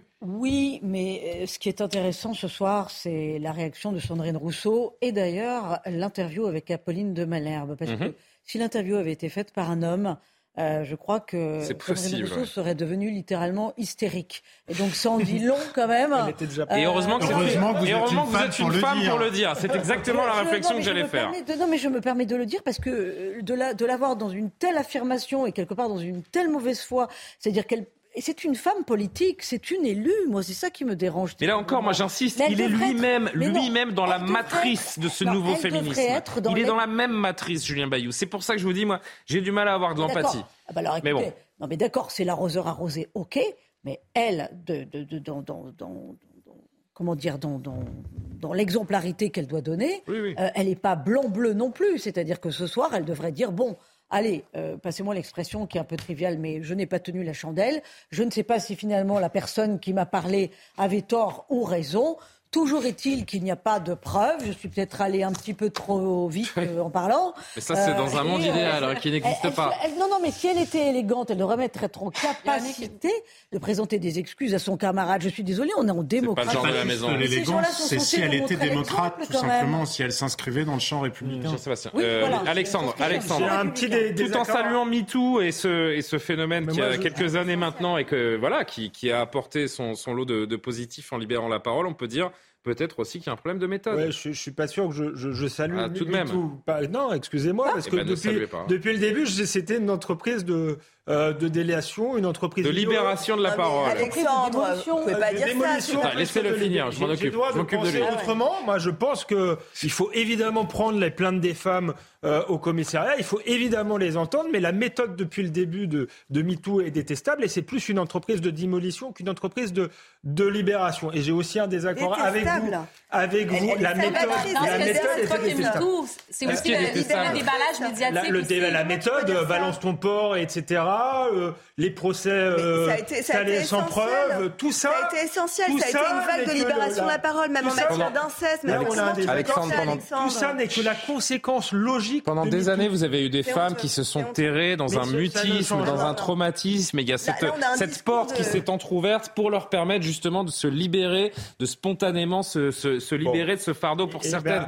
Donc condamner à MeToo comme vous le faites, je suis pas certain. Mais après les dérives, j'en parle moi-même, donc je les Hein. C'est pas le cas, hélas, pour beaucoup de femmes. Je pense que pour beaucoup de femmes, euh, je pense aux femmes des cités, par exemple, dont le mouvement MeToo a très peu parlé. Elles ne sont pas plus libérées depuis ce mouvement-là. Je ne pense pas que la caissière aille tweeter pour défendre, pour, pour euh, dénoncer son patron qui le qui la harcèle. Et je pense que les dérives auxquelles on assiste étaient inscrites dès le début dans MeToo, puisque dès le début, il s'agissait de dénoncer des gens sans preuve, de les balancer sur les réseaux sociaux, plutôt que d'inciter la justice à faire son travail. Donc tout ce qui arrive maintenant était écrit dès le début.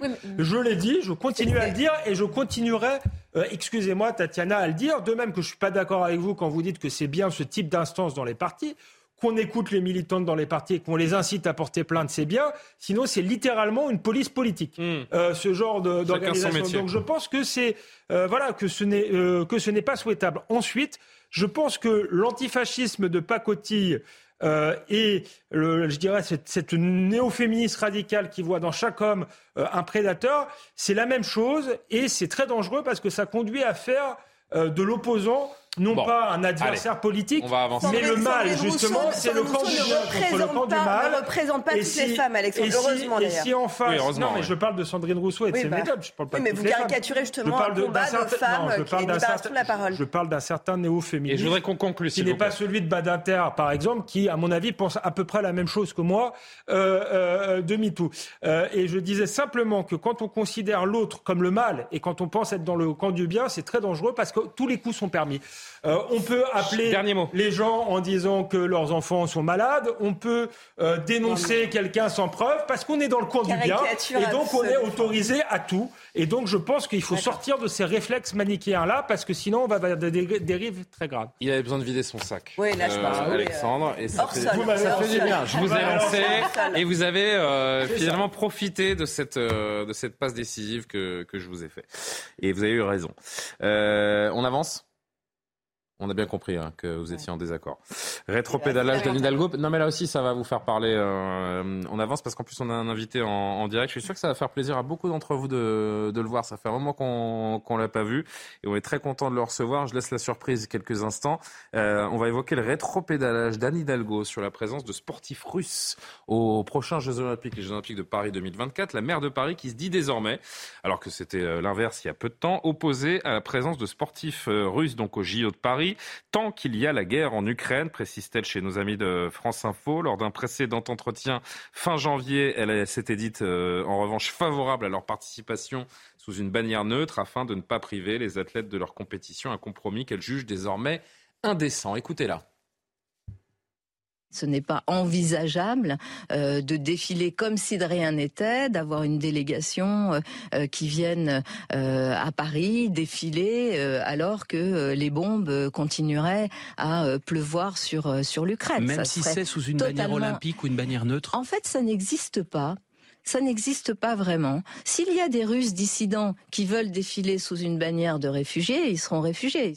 Et pour discuter avec nous tous de ce sujet, j'ai le plaisir d'inviter à la conversation Patrice Martin.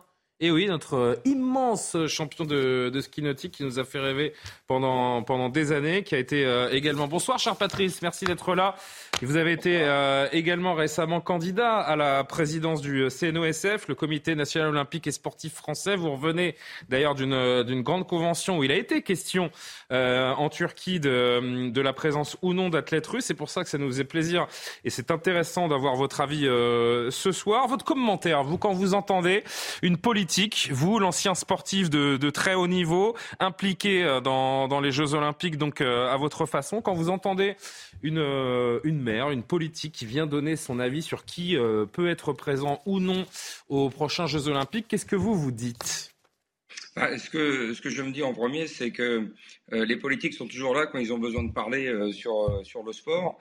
là, je pense c'est d'abord une question sportive. On a bien vu que le CIO est embêté parce que c'est quand même avant tout pour le sport et pour les champions. Ça peut être important d'être aux Jeux olympiques.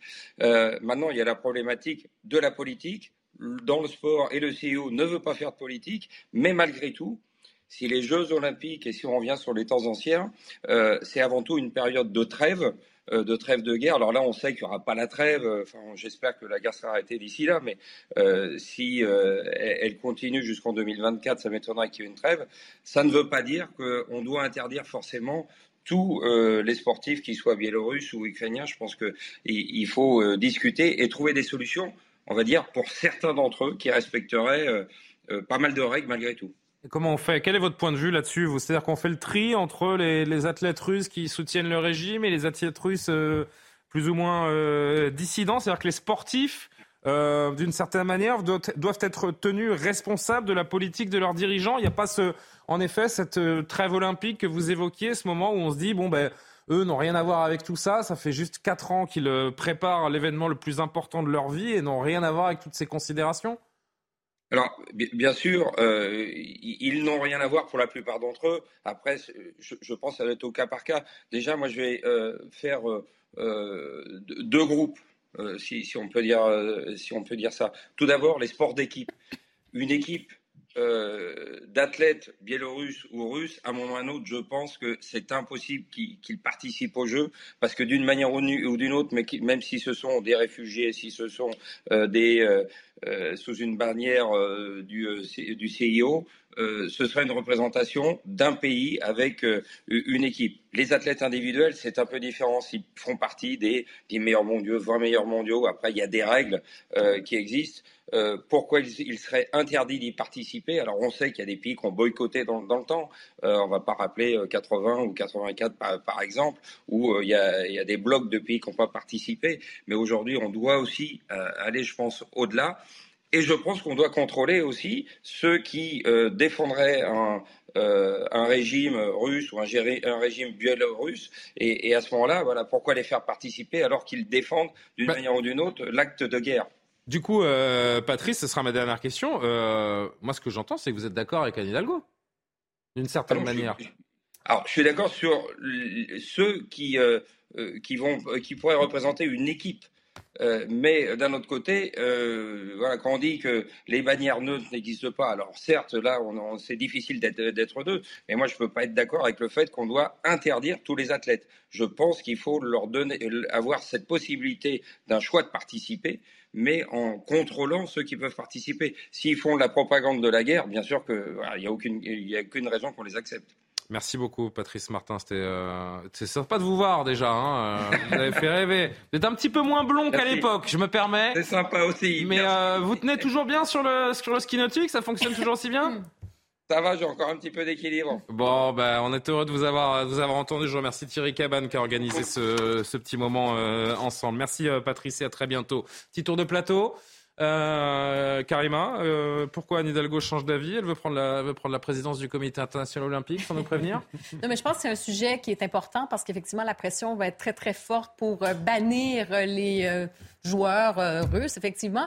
Mais en même temps, moi, je pense que c'est une pente qui est assez dangereuse parce que. Moi, j'ai envie de dire de quoi euh, je me mêle surtout. Non, non, mais c'est surtout euh, parce qu'après, c'est quoi? Est-ce qu'on va bannir aussi les athlètes iraniens parce que le régime iranien tue, emprisonne notamment mhm. des femmes qui décident. on va faire un interrogatoire, hein, surtout à tous les athlètes. Est-ce que vous êtes pour le régime ou contre le régime Ok, vous êtes contre, vous, pouvez y aller. Hein, vous êtes pour, vous pouvez pas y aller. Est-ce qu'on va bannir les athlètes chinois parce que on reproche à la Chine, par exemple, le traitement des Ouïghours et ainsi de suite. Donc, on peut aller longtemps comme ça.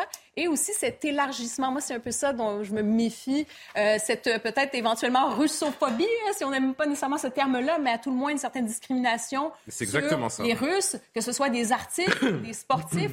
Vous savez, la semaine dernière, il y a quelques semaines, il n'y a pas si longtemps, hein, on change un peu, on ne parle pas juste de sportifs, il y avait, c'était la semaine de la mode ici, à Paris. La Fashion Week. OK? Il y a une top modèle, Irina Shayk, qui était ici, qui défile, qui est d'origine russe. Est-ce qu'on va dire aussi, ben écoutez, allez hop, sortez des podiums, je veux pas voir Irina Elle a défilé, personne n'a rien dit? Ben oui, non, non. J'ai pas suivi. Hein, oui. Ben, elle, est, elle, est, aussi aux États-Unis, elle vit aux États-Unis. Il n'y avait pas l'hymne national russe qui a été diffusé au moment où elle entrait sur le podium. Non, moi, je veux dire... mais ce que je veux dire, c'est qu'à un moment donné, il y a aussi toute la question est-ce qu'on va se mettre à boycotter euh, tout en fonction de moi, je vois pas où est le problème, en pas fait. les décisions de son pays Je ne comprends pas, et peut-être que j'ai tort et que je suis un peu naïf, hein, mais je ne comprends pas où est le problème de voir des athlètes russes en compétition pour un Jeux Olympiques dès l'instant où il défile sous une bannière, neutre, sous la bannière olympique, où en effet euh, l'hymne russe n'est pas mis en avant, euh, la, propagande nationale n'est pas, n'est pas non plus euh, exacerbée. vous avez juste, vous avez juste des sportifs de haut niveau qui ont fait, qui dédient leur vie à une discipline, qui attendent ce moment tous les quatre ans, qui donnent tout pour y arriver et pour performer. Vous allez les interdire parce que leur régime, de près ou de loin, euh, mène une, euh, une, offensive qui ne les concerne pas. Est-ce qu'elle manque de discernement, euh, Anne Hidalgo Est-ce qu'elle se mêle surtout de ce qui ne la regarde pas Oui, alors c'est plus, plusieurs Et Tatiana répondra, ça va nous faire encore un bel échange. De, de ce qui la regarde pas. Oui, elle manque de discernement. Oui, elle est très hypocrite. Elle qui allait au Parc des Princes, qui était l'ami des Qataris, là, elle a changé d'avis. Mais enfin, le régime est pas, est pas bien meilleur. et donc, on voit pas pourquoi. c'est à géométrie variable, effectivement, comme le disait très bien Karima mais surtout, c'est politiquement, je crois. si on fait le tour des nations, je pense qu'il n'y aura pas beaucoup de pays aux Jeux Olympiques. Oui, voilà, hein. c'est ça. Si on doit avoir que des pays vertueux, mais politiquement, en plus, je pense que c'est une erreur, car nous ne sommes pas en guerre contre la Russie, nous sommes en guerre contre le régime de Vladimir Poutine. Et demain, quand la guerre s'arrêtera, il faudra parler aux Russes. Exactement. Euh, il faudra les réintégrer dans le concert des nations, les, les, les, amener vers la démocratie. Je ne crois pas que c'est en agissant comme ça euh, qu'on travaille vers la paix et euh, vers le, le, le, le, fait que les Russes vont être plus, plus démocrates. Donc là encore, elle fait profession de vertu, elle se fait de la pub en prétendant être dans le camp du bien et je crois qu'elle ne fait pas avancer les choses. Tatiana? Elle a changé d'avis, hein. je rappelle quand même que. Oui, oui je l'ai dit en, en ouverture, en lancement. En janvier, elle disait le contraire. Ouais. Je, je, pense que c'est un sujet qui est, qui est, compliqué parce que je serais très simple, pour une fois un peu d'accord avec Alexandre, mais à la fois pas vraiment. Je vais faire du Macron, pardon, mais du en, même, temps. Je vais vous expliquer pourquoi. C'est la mode. Euh, parce que je pense que c'est d'un côté, on voit euh, combien le Kremlin a tendance à s'emparer de tout, à politiser tout, et combien tout peut devenir propagande. Mais ne jouons pas le jeu. Et donc, et donc, on sait combien euh, Vladimir Poutine ou Loukachenko vont s'emparer évidemment de victoires potentielles et vont en faire une sorte d'arme de guerre, une arme politique, une arme de propagande. Cela dit, euh, je, pense, donc je pense que c'est dangereux parce que malheureusement, contrairement à ce que disait Emmanuel Macron, le sport est politique, peut être très politique et peut être très politisé. Regardez, la joueuse de tennis, son nom m'échappe, euh, biélorusse qui a remporté l'Open d'Australie. Mhm. Justement, il y avait une neutralité puisque la fédération française, enfin la fédération de tennis plutôt, pardon, pas française, euh, est justement sous, une manière de neutralité. Et elle s'est quand même empressée de dire, on ne peut pas, on peut pas en fait renier le fait que je sois biélorusse et euh, Loukachenko s'est empressé d'ailleurs de, reprendre cette victoire à son compte. Ce que je veux dire par là, c'est que je pense que la neutralité, elle est évidemment euh, vaine parce qu'elle est forcément utilisée euh, par Poutine ou elle sera forcément utilisée comme une sorte d'arme, premièrement. Et deuxièmement, je rappelle parce que quand vous même. Vous êtes utilisé, vous êtes instrumentalisé, que vous n'avez pas le droit de vivre votre non, rêve. Non, pas ça. Et je termine. Par ailleurs, il y a quand même une pression qui n'est pas négligeable qui est que Zelensky a quand même demandé à Emmanuel Macron, justement, euh, d'interdire, ah, d'exclure euh, les joueurs euh, russes et, biélorusses. Et c'est ni Emmanuel Macron ni Ivan Hidalgo qui prendront cette décision. Il faut juste prendre en considération tout cela. Et le, et le CIO est aussi, est aussi, très fluctuant sur ce sujet, puisque lui aussi est revenu sur ses positions, mmh. qu'il sait qu'il y a un risque si jamais on considère qu'un joueur ne peut pas venir, enfin un, un, pardon, un sportif en fonction de son passeport, il y a un risque de discrimination. Donc c'est vrai que c'est un sujet extrêmement complexe, mais moi je pense quand même que la neutralité, elle est compliquée à, maintenir, à appliquer dans le cas là qui nous concerne. J'ai l'impression qu'Anne Hidalgo est un peu loin de l'esprit olympique euh, tout de même, qu'elle se mêle de ce qui ne la regarde pas forcément et qu'il reste, surtout, lui reste surtout un an et demi pour faire de Paris bah, une ville accueillante, une ville euh, euh, sécure je, pense, je et présentable. Je pense, petite info, qu'Anne Hidalgo, juste petite info, je pense qu'Anne Hidalgo quand même utilise aussi les JO parce que c'est plus un secret de polichinelle, voilà elle va se représenter pour euh, la prochaine municipale. Eh ben, Donc je pense aussi qu'il y a aussi une sorte de combat politique là qui est mené. Allez, euh, Véronique, très, tout dernier mot rapide là-dessus, s'il vous plaît. Je voudrais qu'on aille en Turquie. Je suis d'accord avec Alexandre, on n'est pas en guerre contre la Russie. Euh, et puis deuxièmement, nous sommes en février 2023, 2024 par rapport au conflit russo-ukrainien. C'est encore loin, il peut se passer beaucoup de choses. Donc moi, si j'étais Anne Hidalgo, je serais restée prudente.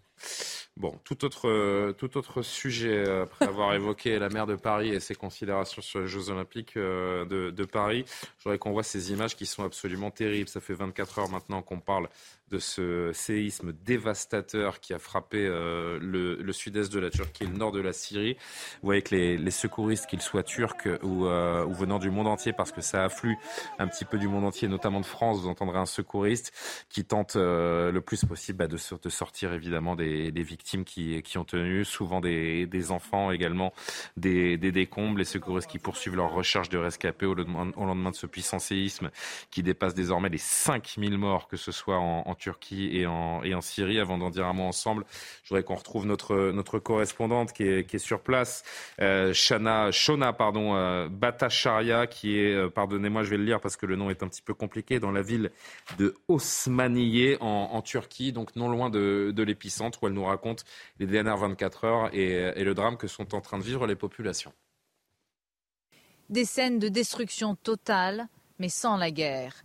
Dans la ville d'Antakya, plusieurs fois millénaire, dans le sud-ouest de la Turquie, immeuble après immeuble ne sont plus qu'amas de ruines ou alors penchent dangereusement sur le côté. Sous les gravats, les fenêtres brisées, les effets personnels, il y a encore des gens qui dormaient tranquillement quand le premier séisme a frappé et qui se sont retrouvés piégés et mordus par le froid glacial de la nuit. Leurs proches sont pris de panique et fous de rage.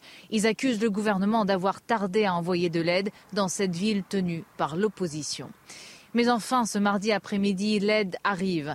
Un pont aérien et des hélicoptères militaires, des équipes de sauvetage avec des pelleteuses et des chiens.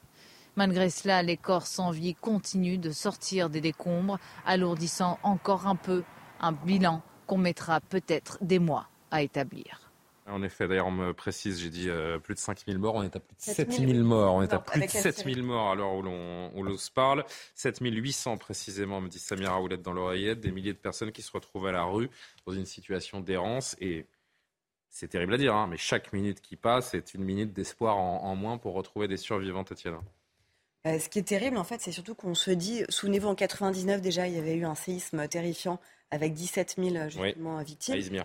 Et, en fait, ce qui est terrible, c'est qu'on sait euh, que c'est sur une, ils sont en fait sur une méga, euh, méga faille. On vu que c'est la région la plus, la plus euh, sismique au monde. Et donc, il y a une vraie question qui se pose. C'est-à-dire que malheureusement, ça ne pourrait être que le début d'une suite de séismes. Et avec le Big One qui pourrait être attendu à Istanbul, qui est quand même hyper peuplé. Et donc, la question qui va se poser, c'est comment est-ce qu'on peut arriver, d'abord, évidemment, là, Comment est-ce qu'on fait pour sortir des décombres? Parce qu'il y, y a le froid, la neige, etc. Donc c'est terrifiant dans des conditions absolument dramatiques. Ça, c'est la première chose. Mais par ailleurs, comment on va faire pour prévenir Malheureusement, la possibilité de. voir l'exemple japonais, l'exemple américain, qui est très important à suivre. et voilà, bien sûr. Mais, mais, donc ça, c'est absolument terrifiant. Et, et, heureusement, il y a une aide internationale qui est en train d'arriver. Je voyais que Emmanuel Macron avait promis un hôpital de campagne qui allait être justement euh, établi. Les Américains vont aussi apporter l'aide très conséquente, les Allemands. Euh, mais c'est absolument, dramatique, absolument dramatique. Et, ces images sont terrifiantes parce que chaque jour qui passe, c'est euh, justement des morts en plus. Et, l'OMS disait qu'on risquait en fait de faire x8. Vous disiez 7000 morts, on risquait de faire x8 avec le nombre de ah, morts. C'est absolument terrible. Et je, le répète, chaque minute qui, passe, ce sont des victimes en plus. Écoutez quelques survivants.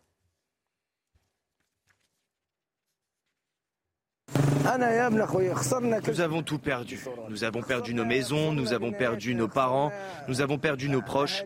Dix ans de guerre ne nous ont pas vraiment affectés, mais la minute et demie du séisme nous a beaucoup touchés. J'ai perdu mes enfants, ma maison et mon mari. Je vis dans une école maintenant. Nous n'avons plus rien. Toutes les cinq minutes, nous enterrons les corps de quatre ou cinq personnes qui ont péri dans le séisme. Nous n'avons pas arrêté depuis le matin jusqu'à présent.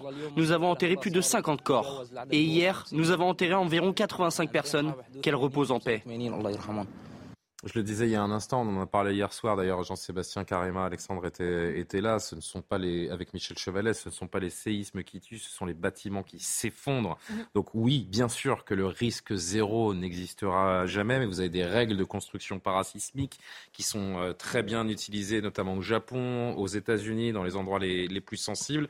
Est-ce que euh, bah, les Turcs, euh, peut-être, ont, pas forcément toujours limité les risques d'effondrement avec le développement urbain qui est celui qui est, que l'on voit dans ces régions-là. Et ils payent un prix malheureusement très très élevé, c'est dramatique, mais des sismologues avaient alerté. Bien hein, sûr, mais la faille, euh, euh, tous les scientifiques le savent. Hein. Parce qu'ils ont construit énormément ces dernières années sur des terrains d'ailleurs où il ne fallait pas, euh, des immeubles largement sociaux, mal construits. Ils n'ont évidemment pas construit à la, japonaise avec des normes antisismiques.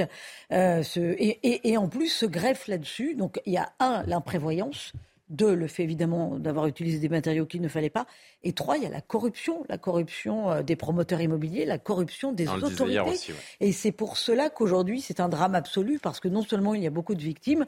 Euh, alors, c'est terrible, mais ce pays, en plus, devrait être plus préparé que la moyenne à des tremblements de terre, puisque depuis l'an 1900, il y a eu 18 tremblements de terre euh, d'une haute intensité, donc de plus de 7 degrés sur l'échelle euh, ouverte de Richter. Donc on peut dire quand même que les autorités, là, malheureusement, sont pris de court, mais ça ne devrait pas être le cas. 23 millions de personnes sont potentiellement exposées, dont environ 5 millions de personnes vulnérables, met en garde l'Organisation mondiale de la santé. Le président turc Erdogan a décrété un deuil national de 7 jours en Turquie. Je vous le disais, l'aide internationale arrive d'un petit peu partout sur euh, la planète, notamment de la part de Français, dont nous avons recueilli le, témoignage sur zone euh, tout à l'heure. C'était dans, dans la soirée des secouristes français qui travaillent main dans la main avec les secouristes turcs. Regardez. On fait partir des équipes cynotechniques. Euh, on avait des doutes sur la présence ou non de potentielles victimes. Les chiens euh, tournaient autour d'une zone, mais c'était rien de très très clair. On a envoyé en plus un radar, euh, un équipement spécial qui permet de détecter des battements de cœur dans des zones très profondes et ce matériel n'a rien donné. Donc avec un commun accord avec euh, nos collègues turcs, nous allons continuer d'un côté l'équipe française et de l'autre l'équipe turque à continuer le déblaiement des, euh, des différents étages qui se sont écroulés. Clairement ce que l'on voit c'est que la, zone est très très dense en débris et donc euh, il se peut que la densité de débris déjà pose problème au niveau de la remontée des effluves des potentiels victimes survivante et également puis gêner également la machine euh, qui fonctionne avec du radar. ça laisse assez peu d'espoir ce qu'on entend, c'est-à-dire qu'il y a tellement de débris, c'est tellement dense, l'intensité était tellement grande que bah, les espoirs sont très très minces de retrouver des, euh, des survivants. Pardon. Allez, deux derniers mots euh, là-dessus, Jean-Sébastien Carima. L'aide internationale, l'aide d'urgence qui se coordonne, c'est quand même important. Ça rappelle une règle invariable.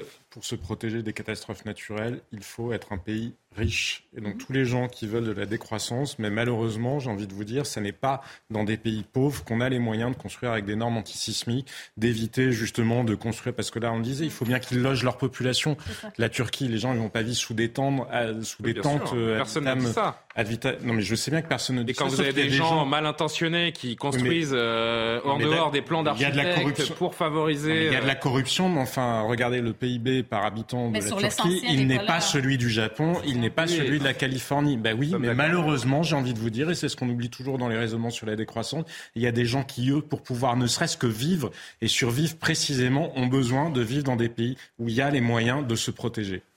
Oui, c'est vraiment cette part de, tragique et ça se joue donc dans les prochaines heures, les prochaines minutes. Il faut l'aide internationale qui arrive le plus rapidement possible parce que ça dure quoi? Quelques secondes, quelques minutes tout au pire, euh, je dire un tremblement de terre. Que... Mais Après, les il y a les répliques, mais c'est très Oui, c'est ça. Mais les conséquences, c'est sur des décennies et on le voit notamment en Haïti où ça avait fait à peu près 200 000 morts. C'était à peu près le même, la même intensité et on parlait de pauvreté.